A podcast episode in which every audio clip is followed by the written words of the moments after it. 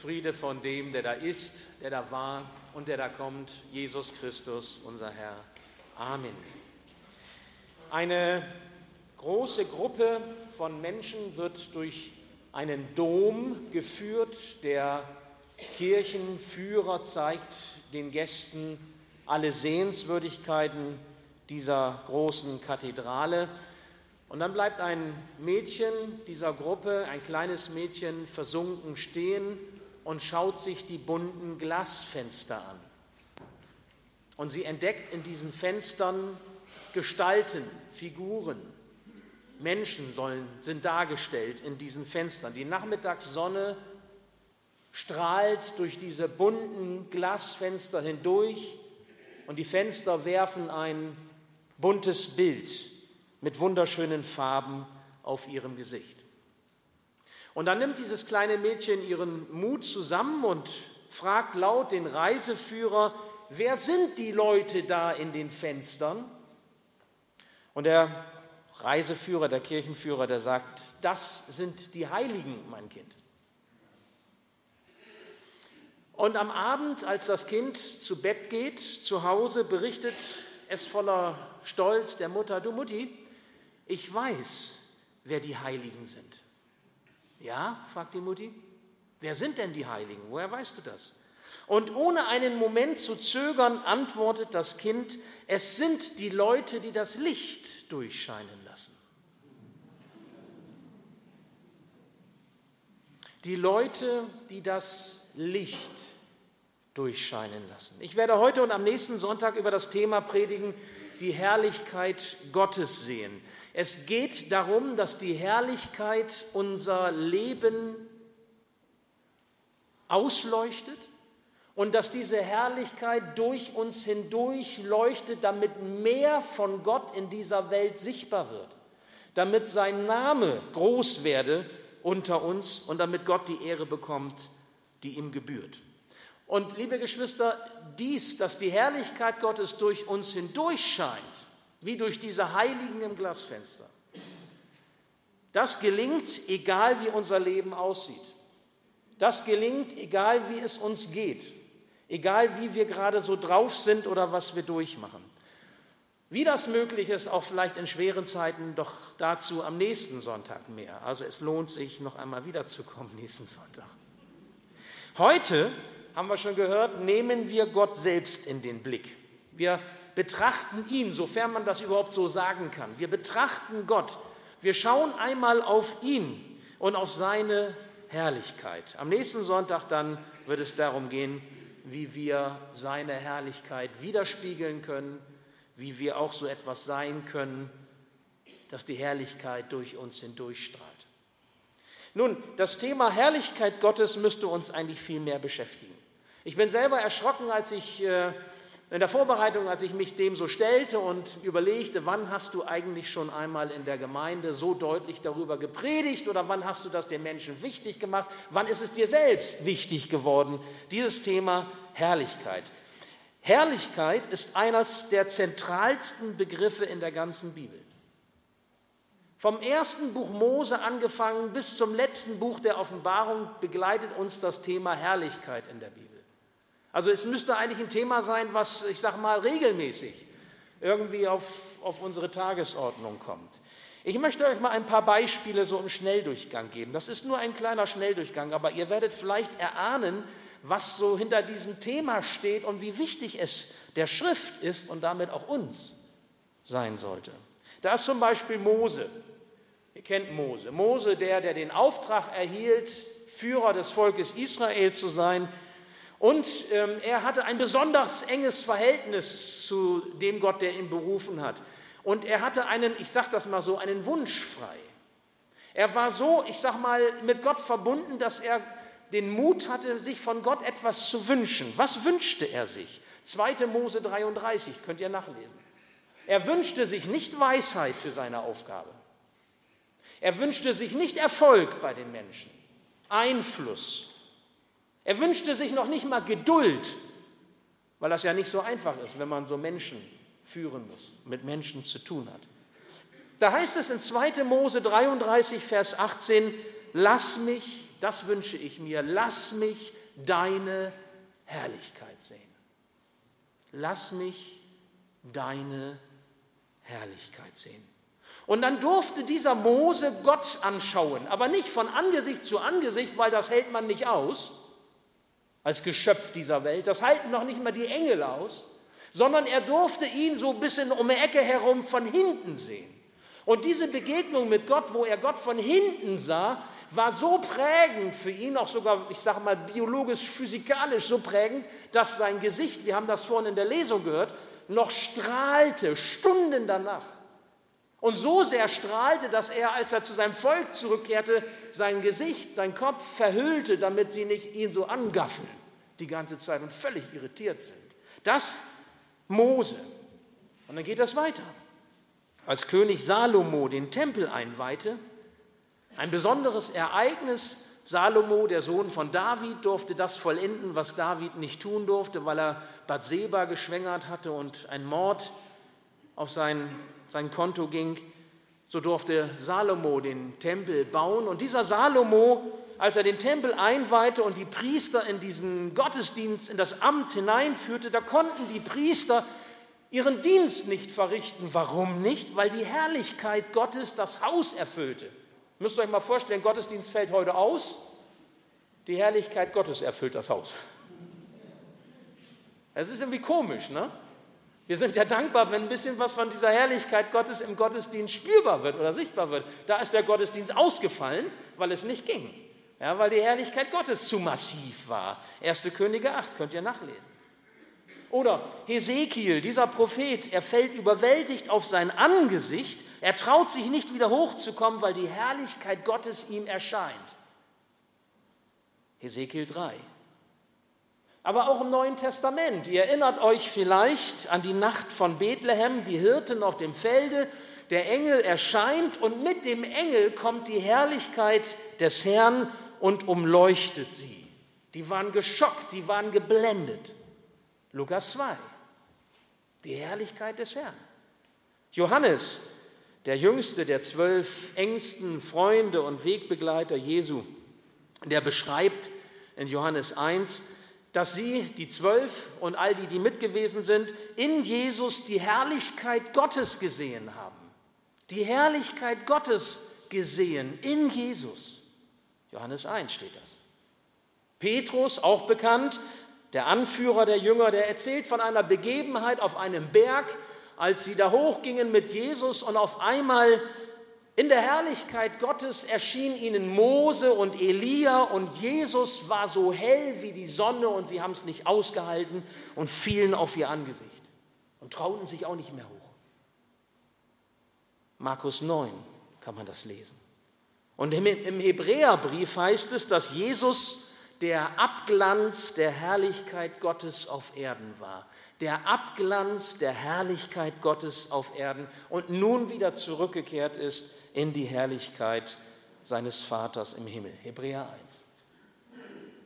Und vielleicht noch als letzten Hinweis Offenbarung. Das Buch der Offenbarung zeigt uns, dass in der zukünftigen Welt, auch das finde ich einen interessanten Gedanken, dass in der zukünftigen neuen Welt, die Gott schaffen wird, keine Sonne mehr leuchten wird, kein Licht mehr leuchten wird. Warum? Weil die Herrlichkeit Gottes Licht ist. Und die Herrlichkeit Gottes genügt, um es hell zu machen. Offenbarung 21. Da sage mal einer, die, Offen die Herrlichkeit sei nicht so wichtig. Die Bibel ist voller großartiger Beschreibungen der Herrlichkeit Gottes. Der amerikanische Autor Max Lucado bezeichnet diese Herrlichkeit Gottes in einem seiner Bücher als einen Strom, der uns berührt. Und er vergleicht diesen Strom mit dem Golfstrom im Atlantik, dem wir unser Leben, so wie wir es jetzt hier führen, verdanken. Die Herrlichkeit ist viel wichtiger als wir das bis heute Morgen gedacht haben. Und viel bedeutsamer, als wir vielleicht jemals gedacht haben.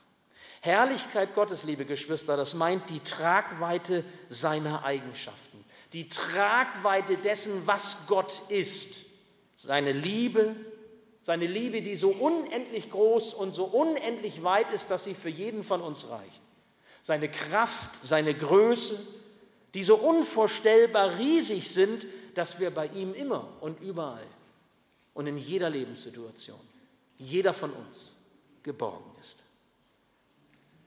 Vorhin sprach ein Bruder mich an und sagte, Andreas, wir haben heute Israel-Sonntag. Ich sage, ich predige heute über die Herrlichkeit, das passt schon. Und er sagte, Kavot, die Herrlichkeit Gottes. Ich sage, genau, die Herrlichkeit Gottes. Kavot, das kommt heute vor, da war er glücklich. Kavot ist das hebräische Wort für Herrlichkeit. Müsst ihr euch mal auf der Zunge zergehen lassen. Kavot, das klingt schon gewaltig, finde ich. Das klingt schon mächtig, das klingt schon groß und stark. Gott ist Kavot, Gott ist Herrlichkeit, das ist seine Mentalität. Was ist deine Mentalität? Was kennzeichnet dich? Ängstlichkeit, sorgenvoll, müde oder betriebsam, aktiv. Gottes Mentalität ist Herrlichkeit. Wenn man fragt, wie ist Gott, müsste man eigentlich zunächst mal von dem Befund her sagen, den die Schrift uns gibt, herrlich ist Gott. Er ist herrlich. Das ist seine Mentalität. Seine Herrlichkeit ist seine Überlegenheit. Seine Herrlichkeit ist seine Priorität. Nichts und niemand ist so herrlich wie Gott. Gott ist da, um Gott groß zu machen. Diesen Satz solltet ihr euch merken. Der taucht nochmal auf. Gott ist da, um Gott groß zu machen. Ein komischer Satz, ich weiß. Da heißt es im Psalm 29, und wir werden einige Bibelstellen ohne Leinwand heute mal, es geht nur darum, es zu hören und nachzuspüren, wie wichtig dieses Thema ist, auch für uns wichtig und Gott uns damit auch näher kommt. Psalm 29, Vers 1 folgende. Erweist dem Herrn Ehre, ihr himmlischen Wesen, preist die Herrlichkeit und Macht des Herrn, gebt dem Herrn die Ehre, die seinem Namen gebührt. Gott ist da, um Gott groß zu machen. Es geht um seine Ehre. Oder Mose, wie wir eben schon gehört haben, als Mose und die Israeliten aus der Hand der Ägypter gerettet wurden, da haben sie ihm ein Lied, ein, ein Gebetslied, ein Loblied gesungen, 2. Mose 15. Und da heißt es in Vers 11, wer von den Göttern kann sich dir vergleichen? Wer ist so heilig, Herr, und so gewaltig? Wer sonst? Weckt Furcht und Staunen durch sein wunderbares Tun.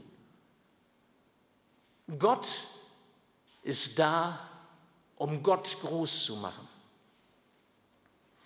Die Herrlichkeit Gottes, liebe Geschwister, sie gilt es anzusehen.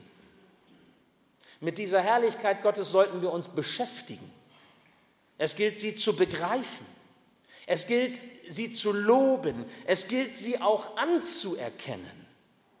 Diese Herrlichkeit ist so etwas wie ein Schlüssel hin zum Wesen Gottes. Du wirst Gott niemals kennenlernen, wenn du dich nicht seiner Herrlichkeit stellst. Denn lieben können wir Gott nur, wenn wir ihn kennen.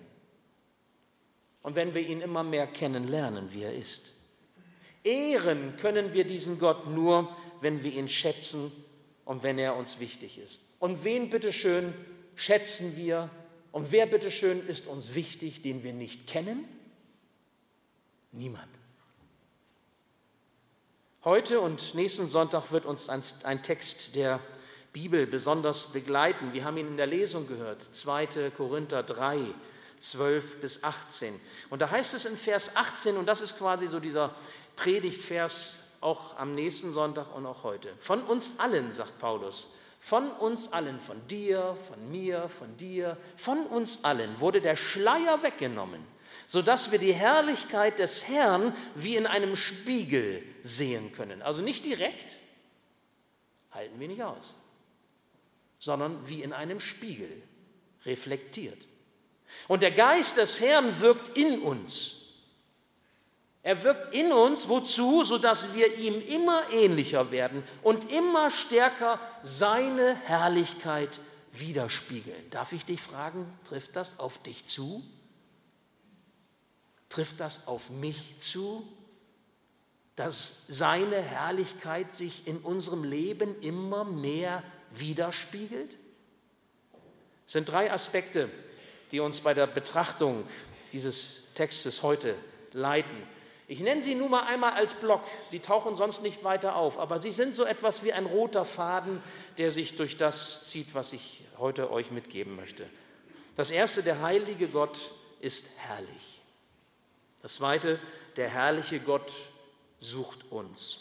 Und das dritte, die Herrlichkeit Gottes ist für uns. Das ist so dieser rote Faden. Als ich Gerd Lücken die Lieder schickte für den Gottesdienst, war auch dieser Chorus dabei. Heilig, heilig, heilig. Und das erste war, welches heilig, heilig, heilig Lied meinst du denn? Es gibt so viele. Und ich sagte, habe ich doch geschrieben im Anhang. Ne? Nummer eins. Schrieb er wieder, also es ist ja gut, dass es E-Mails gibt. Ne? Wenn man noch Telefon bezahlen müsste, dann wäre der arm geworden, der Arme. Und dann sagte er dann, ja, aber das ist doch nur so kurz. Ich sage, ja, ich weiß, das ist nur so kurz. Ich möchte aber gerne dieses Lied. Heilig, heilig, heilig. Das genügt. Dieses kurze Lied vor der Predigt, dieser Chorus. Nun, dieser Chorus, heilig, heilig, heilig, ich weiß gar nicht, wisst ihr, wo das in der Bibel steht? Jetzt bin ich ja mal gespannt. Hat, weiß das jemand? Einfach mal mutig. Jesaja 6, super. Super. Ich überlege gerade mal, was ich dir jetzt Gutes tun kann nach dem Gottesdienst. Ich nehme dich mal einen Arm nachher. Lauf nicht gleich weg. Okay. Also, genau, Jesaja 6. Jesaja 6, das ist die Berufungsgeschichte des Jesaja. Übrigens tauchen in dieser Berufungsgeschichte des Jesaja auch die Seraphim auf, die wir in unserem Schlusslied, Großer Gott, wir loben dich, auch immer wieder singen. Ähm, nur da in der Bibel, die Seraphim, ist ganz spannend und ganz interessant. Also ihr werdet heute einen richtigen ähm, Rundumschlag bekommen, auch was biblische Verkündigung angeht und biblische Überlieferung. Also bei Jesaja, bevor Jesaja, dieser, Pro, dieser Prophet aus, aus edlem Hause, aus der gebildeten Oberschicht damals, bevor er seinen Auftrag bekam zur Verkündigung, erhielt er seine Berufung. Das ist ja bei Frauen und Männern im Reich Gottes eigentlich immer so. Wir brauchen eine Berufung. Wir tun das, was wir tun, nicht einfach so aus uns heraus. Das geht nämlich meistens nicht lange gut. Wenn wir eine Berufung haben, und ich kann was davon sagen, weil ich das selber auch so erlebt habe, dann hält man durch. Auch in schweren Zeiten, auch in Krisen. Und so hatte dieser Jesaja diese Berufung bekommen und die ist sehr bildreich beschrieben in Jesaja 6. Da sind also diese Engelwesen, diese Seraphim, wie sie heißen, die da nur dort vorkommen und sie stehen quasi, ich sag mal, das ist wirklich sehr bildreich, flügelschlagend vor ihm oder über ihm. Es ist nicht beschrieben, wie viele das waren, aber sie, es, es ist beschrieben ein Stück, wie sie aussahen. Sie hatten nämlich drei Flügelpaare, also sechs Flügel. Und jetzt folgendes, interessant. Mit Zweien flogen sie, ist klar, sonst würden die ja runterplumpsen. Also mit Zweien sind die geflogen, bleiben noch vier Flügel übrig. Und dann haben sie mit zwei, mit zwei Flügeln ihr Angesicht verdeckt. Und dann heißt es in, nach Luther mit zwei weiteren Flügeln ihre Füße verdeckt. Nun, ihr Angesicht bedeckt, das haben wir im Grunde schon eben bei Mose auch gehabt, ja, weil sie die Herrlichkeit Gottes nicht haben aushalten können, mussten sie sich schützen vor dieser Macht und Herrlichkeit Gottes und das taten sie, indem sie ihr Angesicht verdeckten, so wie Mose eine Decke sich überlegen musste. Und die Füße, die Füße bedeckten sie, weil Füße im Hebräischen derselbe Ausdruck ist wie Geschlechtsorgane. Ja, wusstet ihr noch nicht, ne? Und, und damit wird auch, das ist auch bildhaft, zeichenhaft, sie haben quasi ihre Füße bzw. ihre Geschlechtsorgane verdeckt und damit deutlich gemacht, in der Gegenwart des heiligen Gottes sind sie völlig kraftlos, sind sie völlig machtlos. Gott gebührt die Ehre, er ist der Starke. Und jetzt kommt's, was rufen sie? Diesen Chorus. Heilig, heilig, heilig ist der Herr Zebaoth. Zebaoth bedeutet Heerscharen, also der Herr, der alle himmlische Macht in sich, ähm, in sich vereint. Heilig, heilig ist dieser mächtigste Gott, den wir uns überhaupt vorstellen können. Das dreimalige Heilig entspricht der hebräischen Art und Weise, etwas ganz deutlich hervorzuheben. Also wenn du deiner Frau sagen willst, du bist wirklich mein Schatz, du bist mir ganz wichtig, dann musst du sagen, Schatz, Schatz, Schatz. Oder ich habe dich lieb, lieb, lieb. Also vielleicht ist das ja jetzt so eine Art ja, Bekräftigung, was ihr so mitnehmen könnt und äh, wenn äh, eure Partner auch in der, im Gottesdienst sind, verstehen sie es auch. Ansonsten müsst ihr die CD ihnen weiterreichen, damit sie überhaupt kapieren, warum wir jetzt alles Gute und Liebe dreimal sagen. Ja? Das ist die hebräische Art, etwas wichtig zu machen. Aber äh, versucht mal den Gedanken zu folgen. Gott ist nicht heilig. Gott ist nicht heilig, heilig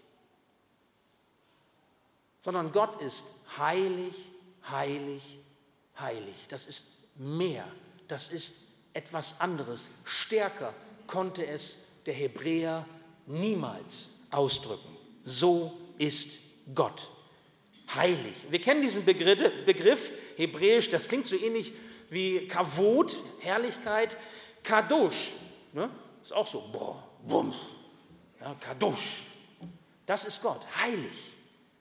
Wir kennen diesen Begriff aus den Anfängen des Volkes Israel, eben aus diesem Lied, das wir schon gehört haben, das Mose mit den Israeliten gesungen hat, als sie damals gerettet wurden von den Ägyptern. Da heißt es in 2. Mose 15, wer ist so heilig, Herr, und so gewaltig? Wer ist so kadosh wie du? Wer ist so heilig und so gewaltig? Liebe Geschwister, wir haben in unseren Tagen ja viel mit Gewalt zu tun. Ich weiß nicht, wie das euch so geht. Meine Frau sagte, müssen jetzt auch schon die Pfarrer und die Priester irgendwie beschützt werden, damit die IS nicht äh, da irgendwie Gottesdienste sprengt. Und wir kennen das aus der verfolgten Gemeindesituation, wo christliche Kirchen in anderen Ländern ja verfolgt werden. Ja? Und natürlich dann auch Gemeindeleiter, Gemeindeverantwortliche und ähm, Pfarrer und Prediger dann eben inhaftiert werden oder gar umgebracht werden. Also wir leben in einer Zeit, die angefüllt ist von Terror. Wir lesen in den Nachrichten ganz viel von Machtmissbrauch. Und wir stehen in der Gefahr, ich vermute ihr nicht weniger als ich, zu verkennen, wer wirklich Macht hat in dieser Welt wer wirklich im Regiment sitzt. Ich meine, manche ähm, Aussage aus der Politik oder auch sogar aus dem christlichen Bereich ist ja, klingt ja eher so wie so eine Vertröstung. Na, du brauchst keine Angst haben. Das kann man natürlich so schnell sagen, aber ich glaube, wir kennen das aus dem Persönlichen auch. Da, wo uns Krisen schütteln und Leid uns getroffen hat, da helfen ja Vertröstungen nicht weiter. Da brauchen wir eine Begegnung mit dem, der wirklich die Macht hat, mit dem, der wirklich heilig ist, mit dem, der wirklich herrlich ist und der uns seine Herrlichkeit schenkt in Freud und in Leid, wenn wir gesund sind oder wenn wir krank sind, wenn wir in Freiheit leben oder wenn wir verfolgt sind. Wisst ihr, die Menschen haben wohl Macht. Sie haben unterschiedlich viel Macht, aber Gott ist Macht. Das ist der Unterschied. Gott bekommt nicht Macht verliehen, weder durch die Gläubigen noch von wem immer, sondern Gott hat die Macht. Er ist die Macht. Und das ist der Unterschied. Daniel, der Prophet, sagt es in seinem Buch in Daniel 2, Vers 20, Gelobt sei der Name Gottes von Ewigkeit zu Ewigkeit. Und dann sagt er, er allein ist weise und mächtig. Und das wünsche ich mir für mich selbst, das wünsche ich euch, dass wir mit dieser Haltung leben, sein Name sei gelobt bis in Ewigkeit, denn er allein ist weise und er allein ist mächtig und viel mächtiger als alles, was mich bedrängen oder bedrücken oder mir Angst machen kann. Um ihn geht es. Um ihn. Man kann über dieses Thema Heiligkeit Gottes oder Herrlichkeit Gottes nicht reden über dieses Thema, ohne zugleich auch zu sagen, dass es in unserem Leben als Kinder Gottes, in unserem Leben als Christen nicht um uns geht.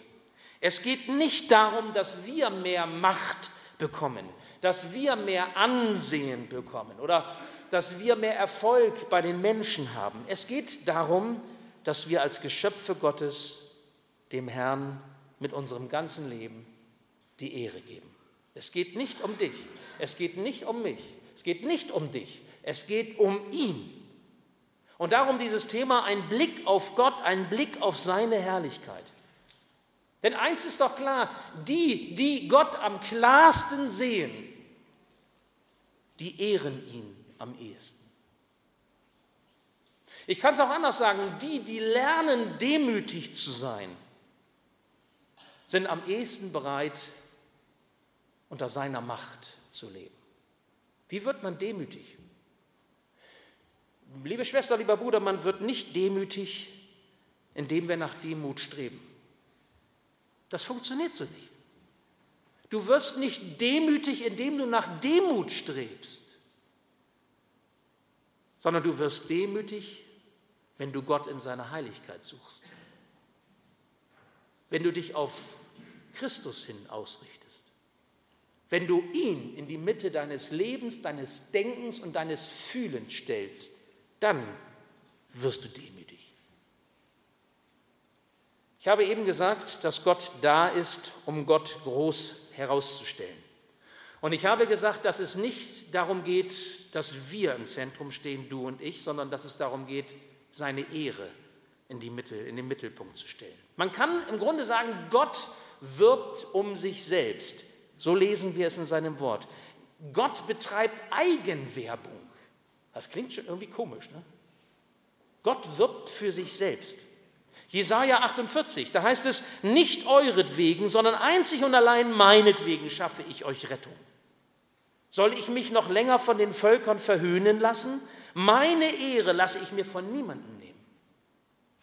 Das sagt Gott. Nun kann man ja fragen, ist das nicht eine Form von Egoismus, die Gott da an, ans Tageslicht stellt, wenn er sich selbst so wichtig nimmt? Ist Gott ein eifersüchtiger, ein eifersüchtiges Wesen, das, das wirklich nur auf seine eigene Ehre aus ist? Also wenn wir diese Verhaltensweise auf uns Menschen beziehen, auf, auf mich oder auf dich oder auf wen auch immer, ich glaube, dann ist das tatsächlich so, dann wäre das eine Form von Egoismus, wenn wir uns immer in das Zentrum des Geschehens stellen würden. Doch abgesehen davon, dass Gott Gott ist und dass es ihm in seiner Souveränität beliebt zu tun, was er gerne tun möchte, gilt es noch etwas anderes dabei zu bedenken. Denn es gibt noch ein weiteres ebenso bedeutsames Kennzeichen seines Wesens neben der Herrlichkeit. Gott ist nicht nur herrlich, nicht nur die Herrlichkeit in Person, sondern Gott ist auch die Liebe. 1. Johannes 4, Vers 8. Gott ist Liebe. Was bedeutet das für uns? Zu einer Zeit, als der Reformator Martin Luther die Bibel in Deutschland drucken ließ oder besser übersetzte, dann wurde sie gedruckt und dann eben aufgelegt wurde, da stieß in England die Tochter eines Druckers auf die Liebe Gottes, aber auf ganz wunderbare Weise. Niemand hatte diesem Mädchen erzählt, dass Gott sie lieb hat. Sie wusste auch nichts wirklich von Jesus, Gottes Liebeserweis für uns. Gott gegenüber empfand sie eigentlich immer nur naja, Respekt und Achtung, eigentlich empfand sie Gott gegenüber Angst. Diesem heiligen, richtenden, strafenden, großen, wunderbaren Gott. Sie hatte Angst vor ihm. Und eines Tages sammelte sie auf den Boden der Druckerei die heruntergefallenen Seiten auf, die nicht fertig gedruckt wurden. Und auf einem Stück Papier las sie die Worte, ihr kennt es, denn Gott hat die Welt so sehr geliebt, dass er uns gab und der Rest fehlte. Johannes 3, Vers 16, so sehr hat Gott die Welt nach unserer, so, nach unserer Übersetzung, so sehr hat Gott die Welt geliebt, dass er seinen einzigen Sohn gab, damit alle, die an ihn glauben, nicht verloren gehen, sondern das ewige Leben haben. Das ist ja so, manche nennen es das Evangelium in der Nussschale, nicht? so ganz klein, alles enthalten, was wir brauchen. Denn Gott hat die Welt so sehr geliebt, das er uns gab. Und dann hört es auf. Das, was sie las, das reichte, um etwas zu begreifen. Es hat sie verändert in dem Moment. Denn der Gedanke, dass Gott ihr etwas geben will, einfach so aus Liebe, verwandelte ihr Herz und verwandelte ihre Angst in eine Freude. Als die Mutter sah, dass die Tochter sich irgendwie verändert hatte, fragte sie, was ist los? Was ist passiert? Und die Tochter holte das zerknitterte Papier vom Boden, was sie in der Tasche hatte, heraus und zeigte es der Mutter. Und die Mutter las es und fragte, ja, was gab er denn? Was gab er denn? Die Tochter war einen Augenblick lang verblüfft und dann antwortete sie, ich weiß nicht. Ich weiß nicht, was er uns gab. Aber wenn er uns so sehr liebt, dass er uns etwas gibt, dann brauchen wir vor ihm keine Angst haben.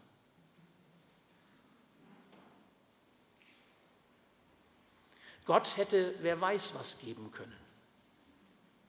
Gott hätte mit Jesus eine Idee, eine Lehre, eine Ideologie, vielleicht auch moralische Richtlinien geben können. Gesetze wie im Islam oder in anderen Religionen.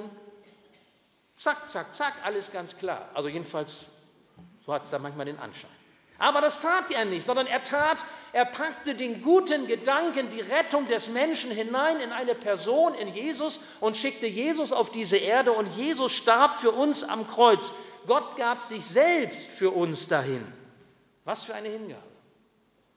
Was für eine Hingabe. Sie hat etwas mit der Heiligkeit zu tun. Sie hat etwas mit seiner Liebe zu tun. Er verschenkt sich in seiner Liebe. Er gibt mit seiner Liebe alles, was er hat, das Beste, was er hatte.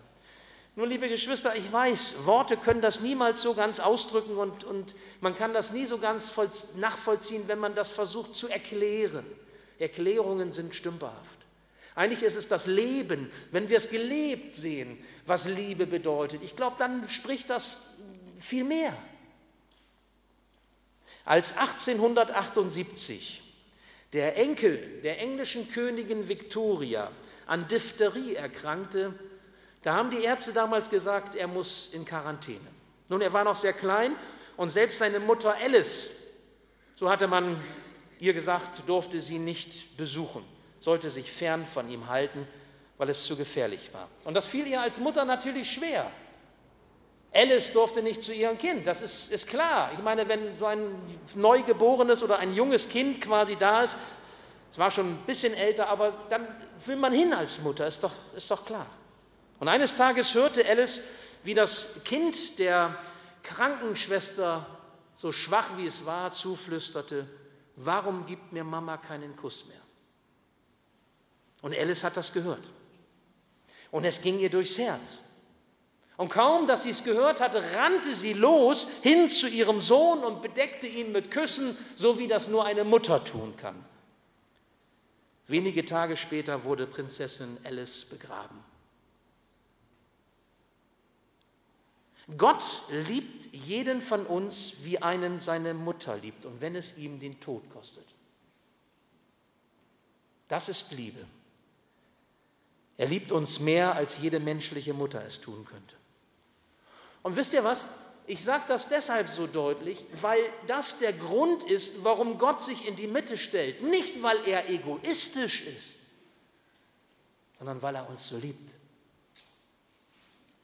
Jesus sagt, ich bin der Weg, ich bin die Rettung. Und wenn du Rettung haben willst, dann brauchst du mich. Das ist nicht Egoismus, das ist Liebe. Wir brauchen diese Liebe. Und wir brauchen Jesus.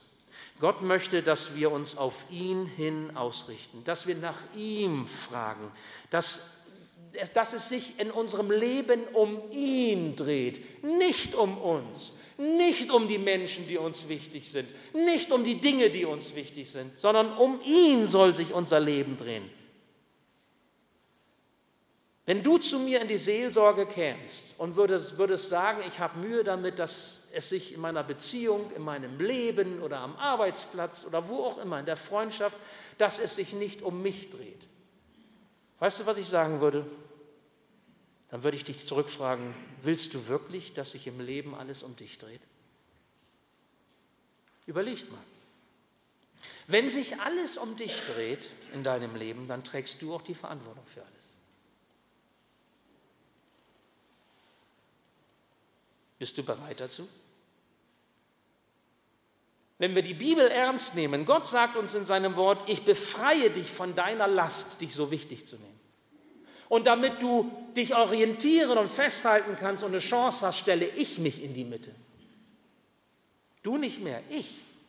Ich bestimme dein Leben. Ich bin die Mitte. Gott befreit uns von dieser Last, die Verantwortung für unser Leben alleine zu tragen, weil wir es nicht tragen können, weil wir es nicht schaffen können. Er sagt, es geht nicht um dich, sondern es geht um mich. Und wisst ihr was, das ist barmherzig. Das ist barmherzig, dass er das tut. Du bist als sein Kind wertvoll, aber du bist nicht wesentlich.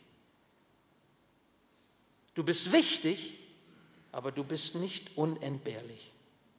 Oh, wie viele Christen kenne ich, die haben immer wieder den Anflug der Unentbehrlichkeit. Und sie denken im Reich Gottes vielleicht sogar oder in der Gemeinde oder anderswo würde es nicht ohne sie weitergehen. Das ist nicht so. Gott kann sich aus Steinen Kinder erwecken. Und wisst ihr was? Das ist die gute Nachricht für uns. Es geht um ihn, nicht um uns. Er befreit uns von dieser Last. Und dass es nicht um uns geht, liebe Geschwister, bedeutet ja nicht, dass wir nicht geliebt sind. Im Gegenteil. Weil Gott uns liebt, darum geht es nicht um dich, darum geht es nicht um mich. Seine Liebe, die er uns in Jesus gezeigt hat, ist größer als alles das, was wir Liebe nennen und wie wir Liebe berechnen oder messen oder, oder, oder wie wir denken, wie sie sein müsste. Epheser 3 heißt es, wir können Gottes Liebe niemals begreifen. Sie ist so unendlich groß, weil der herrliche Gott uns so liebt, weil seine Herrlichkeit für uns ist. Gott ist herrlich und seine Herrlichkeit ist für uns. Und darum dürfen wir ihn als den heiligen und zugleich auch liebenden Gott kennenlernen, mehr und mehr kennenlernen. Seine Herrlichkeit soll unser Leben prägen, unser Herz verändern, Schritt für Schritt, Tag für Tag. Wir werden nicht besser. Wir werden auch nicht sündloser letztlich. Aber wir werden ihm immer wieder immer ähnlicher, weil seine Herrlichkeit ausleuchtet, sein Licht uns ausleuchtet von innen und auch etwas durchscheint sogar in diese Welt hinein. Heute haben wir einen kleinen Blick auf das Wesen Gottes erhaschen können. Und liebe Geschwister, wenn wir ihn erkennen, dann können wir ihn lieben. Und wenn wir ihn lieben, dann können wir auch mit ihm leben. Und wenn wir mit ihm leben, dann wird er uns mehr und mehr verändern in das Bild hinein, das er von uns hat, damit wir zu dem und zu der werden, zu denen wir berufen sind, wofür er uns geschaffen hat. Nächsten Sonntag geht es darum, wie wir seine Herrlichkeit in unserem Leben sichtbar machen können, in guten wie in schlechten Zeiten. Schön, wenn du mit dabei bist. Ich bete noch. Ja, lieber Herr Jesus, so hab Dank, dass wir in dir die Herrlichkeit Gottes sehen. Ja, nicht nur die Herrlichkeit und die Heiligkeit, die Gerechtigkeit und die Macht, sondern auch die Liebe. Und es ist wichtig, dass wir beides verstehen. Herr, damit wir ohne Angst uns dir zuwenden. Auch wenn wir es noch nicht erreicht haben, in direktem Gegenüber mit dir sein zu können so dürfen wir doch etwas spüren und ahnen und wahrnehmen von deiner Größe, von deiner Macht, ja von deiner Herrlichkeit auch in unserem Leben. Und wenn du noch nicht der Mittelpunkt in unserem Leben bist oder wir dich wieder aus der Mitte verdrängt haben, Herr, so lass uns Buße tun, so lass uns umkehren, dass wir dich in die Mitte stellen, damit deine Herrlichkeit und deine Liebe uns prägen können. Herr, wir können die Last der Verantwortung für unser Leben und für diese Welt nicht alleine tragen. Wir können auch nicht mal gegen das Böse oder gegen den Bösen alleine angehen. Ohne dich können wir nichts tun, hast du gesagt. Und so lass uns das wirklich begreifen, nicht nur hören mit den Ohren, sondern begreifen und mit den Herzen auch annehmen, dass wir immer mehr dich kennenlernen, dich immer mehr lieben und damit dir immer mehr die Ehre geben können. Danke für dein Wort, das uns dabei hilft.